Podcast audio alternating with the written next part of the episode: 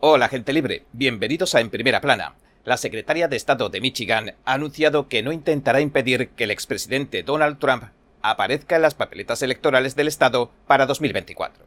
Mientras tanto, el presidente del sindicato automovilístico ha rechazado de plano el plan de Trump de reunirse con miembros de su sindicato, que está en huelga, al mismo tiempo que los demás candidatos republicanos celebran el segundo debate para las primarias. Y ahora, entremos en materia. La secretaria de Estado de Michigan anunció que no intentará impedir que el expresidente Donald Trump aparezca en las papeletas electorales del Estado de 2024, después de que activistas y otros grupos intentaran descalificar al expresidente. Estos basan sus argumentos en una interpretación de una de las secciones de la decimocuarta enmienda de la Constitución. Jocelyn Benson, la secretaria de Estado de Michigan, una demócrata que ha criticado con frecuencia al expresidente, le dijo a Axios esta semana, respondiendo a los llamados de grupos de presión que quieren mantenerlo fuera de las urnas, lo siguiente. No somos la policía de la elegibilidad. Somos los responsables de garantizar que se cumplan los requisitos básicos para que alguien aparezca en la papeleta. Y tanto los activistas de Michigan como de otros estados han argumentado que el nombre del expresidente no debería aparecer en las papeletas electorales. Argumentan que la sección 3 de la decimocuarta enmienda prohíbe a cualquiera que haya participado en una rebelión contra el gobierno de Estados Unidos ocupar cargos federales o estatales. Algunos estudiosos han señalado que la decimocuarta enmienda, que fue ratificada inmediatamente después de la Guerra Civil, generalmente se refería a personas que lucharon por la Confederación hace más de 150 años. En Colorado, un grupo llamado Ciudadanos por la Rendición de Cuentas y la Ética en Washington presentó documentos judiciales en septiembre para tratar de excluir al presidente Trump de las elecciones de 2024. Otro grupo similar hizo lo mismo en Minnesota días antes. En agosto, un juez federal, también de Florida, rechazó una demanda similar que presentaron otras tres personas contra el expresidente y dictaminó que carecían de la legitimación necesaria. Mientras tanto, un candidato presidencial republicano con pocas posibilidades, John Anthony Castro, un abogado de Texas, presentó una demanda en New Hampshire hace semanas con la misma intención. Posteriormente, Castro presentó también la documentación necesaria para dirigir su petición a la Corte Suprema. El Tribunal Superior tiene hasta principios de octubre para decidir si la acaba aceptando o no. En respuesta a esta última actividad, la señora Benson le decía a Axios el lunes que los secretarios de Estado no deberían involucrarse en este tipo de cosas, y señaló lo siguiente. Si nos convertimos en sujetos políticos en lugar de administradores electorales, entonces corremos el riesgo de ser parte, incluso inocentemente, del deterioro de la democracia en nuestro país. Y añadió que no es deber de su oficina interpretar las reglas de una manera que pudiera afectar la capacidad de nadie para postularse a un cargo. Más secretarios de Estado están rechazando la iniciativa. La señora Benson ya se había pronunciado con anterioridad sobre la situación del expresidente, indicando que son los tribunales los que deberían tomar la decisión. En un artículo de opinión, por ejemplo, del Washington Post, fechado el 13 de septiembre, escribió la demócrata de Michigan lo siguiente. Corresponde a los secretarios de Estado determinar si Donald Trump puede volver a ocupar un cargo electivo. Esa parece ser la opinión casi universal de quienes dicen que el expresidente está descalificado para ese servicio en virtud de la decimocuarta enmienda y quieren secretarios de Estado para mantenerlo unilateralmente fuera de la papeleta electoral. La señora Benson añadió, pero esa opinión es errónea. Si Trump es elegible para postularse nuevamente para presidente, es una decisión que no corresponde a los secretarios de Estado, sino a los tribunales. Y la señora Benson no es la única secretaria de Estado que ha señalado que no va a intentar que el nombre del presidente Trump aparezca en las papeletas electorales el año que viene. Brad Raffensperger, de Georgia, y David Scanlon, de New Hampshire, también han declarado públicamente en los últimos días que eso nunca va a suceder. Raffensperger, un republicano que ha criticado frecuentemente al presidente Trump, escribió para el Wall Street Journal a mediados de septiembre lo siguiente. Pero esa opinión es errónea. Si Trump es elegible para postularse nuevamente para presidente, es una decisión que no corresponde a los secretarios de Estado, sino a los tribunales. Desde 2018, Georgia ha visto candidatos perdedores y sus abogados intentan demandar para llegar a la victoria. No funciona.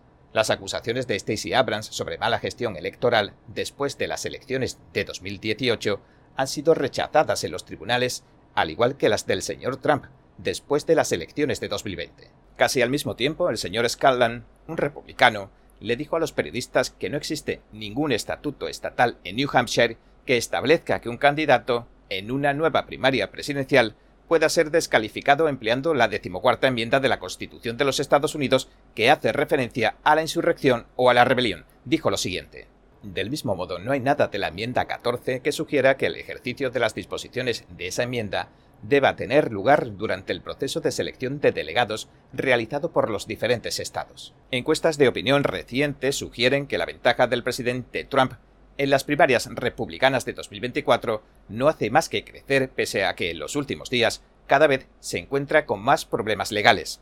Un promedio de encuestas que proporcionó el sitio web Real Clear Politics muestra que el expresidente, que tiene un apoyo del 56,6%, está unos 42 puntos por delante del segundo candidato clasificado en la encuesta, el gobernador de Florida, Ron DeSantis.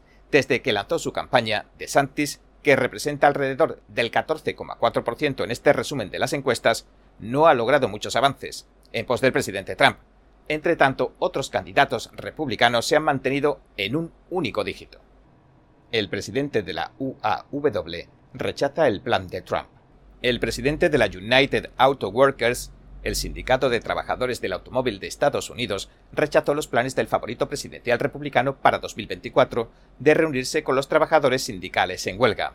En una entrevista el martes con la CNN, el presidente del sindicato, Sean Fein, indicó que no tiene planes de reunirse con el expresidente. El señor Trump, recordemos, decidió saltarse el segundo debate presidencial republicano, como ya hizo con el primero, que se celebra el miércoles, y en su lugar celebrar un meeting con los miembros del sindicato en Michigan. Fein hizo sus comentarios pocas horas después de aparecer en un piquete junto al presidente Joe Biden. Dijo lo siguiente. No le veo ningún sentido a reunirse con el presidente Trump, porque no creo que le importe lo que representan nuestros trabajadores, lo que representa la clase trabajadora. Fein continuó diciendo que cree que el presidente Trump solo sirve a la clase multimillonaria y eso es lo que le pasa a este país. Y en realidad, los comentarios del jefe sindical pueden obstaculizar los planes del presidente Trump de contraprogramar el segundo debate presidencial republicano. Biden y Trump compiten por los votantes sindicales. El presidente Biden parece estar compitiendo por el apoyo de los votantes sindicales con su oponente en 2020 y más que posible oponente en 2024, el presidente Trump. Los trabajadores sindicalizados tradicionalmente han demostrado ser un electorado que confía en los demócratas, pero el presidente Trump hizo avances en el sector demográfico en 2016. La candidata presidencial demócrata de 2016, Hillary Clinton, se ganó a los votantes sindicales por tan solo 8 puntos en 2016. Este fue el nivel más bajo en 20 años de apoyo sindical que ha recibido un candidato presidencial demócrata. El presidente Biden, por el contrario, logró obtener una ventaja de 17 puntos sobre el presidente Trump entre los votantes sindicales en 2020. Los trabajadores del sindicato del automóvil comenzaron a hacer huelga por primera vez el 15 de septiembre pidiendo aumentos de salarios y beneficios. Para el 18 de septiembre habían llegado informes de que el presidente Trump se reuniría con los trabajadores del sindicato en lugar de asistir al segundo debate. El 22 de septiembre, unos días después, el presidente Biden anunciaba sus propios planes de unirse al piquete justo un día antes de la reunión de su rival republicano con los trabajadores del sindicato. En una publicación del 25 de septiembre en su cuenta de redes sociales Truth, el presidente Trump argumentó que el equipo de Biden había decidido enviar al presidente estadounidense en funciones al piquete solo después de que vieran que él iba a Michigan. Si bien el presidente Fein ha acogido con mayor agrado la reunión del presidente Biden con el sindicato, le dijo a la CNN el martes que aún no había decidido apoyar al demócrata. Y si bien la visita del presidente Trump a Michigan puede ser una jugada para alejar a los votantes sindicales de los demócratas, Fein ya había acusado con anterioridad al expresidente Trump de posicionarse en contra de los intereses del sindicato. Le dijo a la CNN lo siguiente. Su historial habla por sí solo. En 2008, durante la Gran Recesión, culpó a los miembros de la UAW, culpó a nuestros contratos por todo lo que estaba mal con estas empresas. Eso es una completa mentira. En 2015, cuando se postuló para presidente, habló de hacer una rotación, tomar todos estos trabajos bien remunerados del Medio Oeste y trasladarlos a algún lugar del sur, donde la gente trabaja por menos dinero, y luego hacer que la gente rogara por recuperar sus empleos con salarios más bajos. También hizo referencia a la huelga de General Motors de 2019 cuando el señor Trump era presidente de los Estados Unidos, y preguntó ¿Dónde estaba entonces? Nuestros trabajadores de General Motors estuvieron en huelga durante 60 días. Fine concluyó su argumento diciendo que nunca lo vio apoyando ninguna de estas manifestaciones. Trump califica el impulso de los vehículos eléctricos de Biden como algo malo para los sindicalistas. Si bien es cierto, el presidente Trump ha argumentado repetidamente que las iniciativas de la administración de Biden para que se adopten cada vez más vehículos eléctricos acabarán haciendo que la producción de automóviles se subcontrate a otros países como la China comunista, y que esto perjudicará a los trabajadores de la industria automotriz estadounidense. En una publicación del 4 de septiembre en su cuenta de redes sociales Truth, días antes de que los trabajadores del sindicato se declararan en huelga, el presidente Trump apeló al señor Fine. Le pidió que se opusiera por completo al impulso de los vehículos eléctricos de la administración Biden y en su lugar votara por Trump. Por su lado, el señor Fine, en un comunicado de prensa del 31 de agosto, hizo hincapié en la forma que debería producirse el cambio de combustión a eléctrico. Dijo, la UAW apoya y está lista para la transición hacia una industria automotriz limpia, pero la transición a los vehículos eléctricos debe ser una transición justa que garantice que los trabajadores del sector automotriz tengan un lugar en la nueva economía. En sus comentarios a la CNN el martes por la noche, Fine volvió a decir que el impulso de la administración Biden para que se fabriquen más vehículos eléctricos no necesariamente dañará los intereses de su sindicato siempre que la transición sea justa.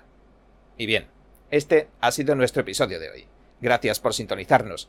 Si le gusta nuestro programa, por favor, no olvide darle a me gusta, suscribirse y compartir este vídeo con sus amigos y su familia, porque todo el mundo merece conocer los hechos. Una vez más, gracias por ver en primera plana. Nos vemos mañana. Además de las personas que cruzan ilegalmente a Estados Unidos y se entregan a la patrulla fronteriza, hay un grupo menos conocido llamado los escapados. ¿Cuántos eran? ¿Ah?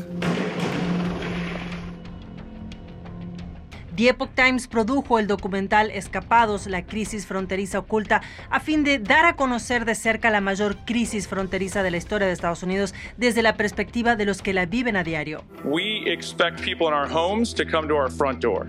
If they sneak into our home any other way or try to get into our home forcibly, it's pretty much codified in every state across this country that that can be perceived as a threat and you can react appropriately.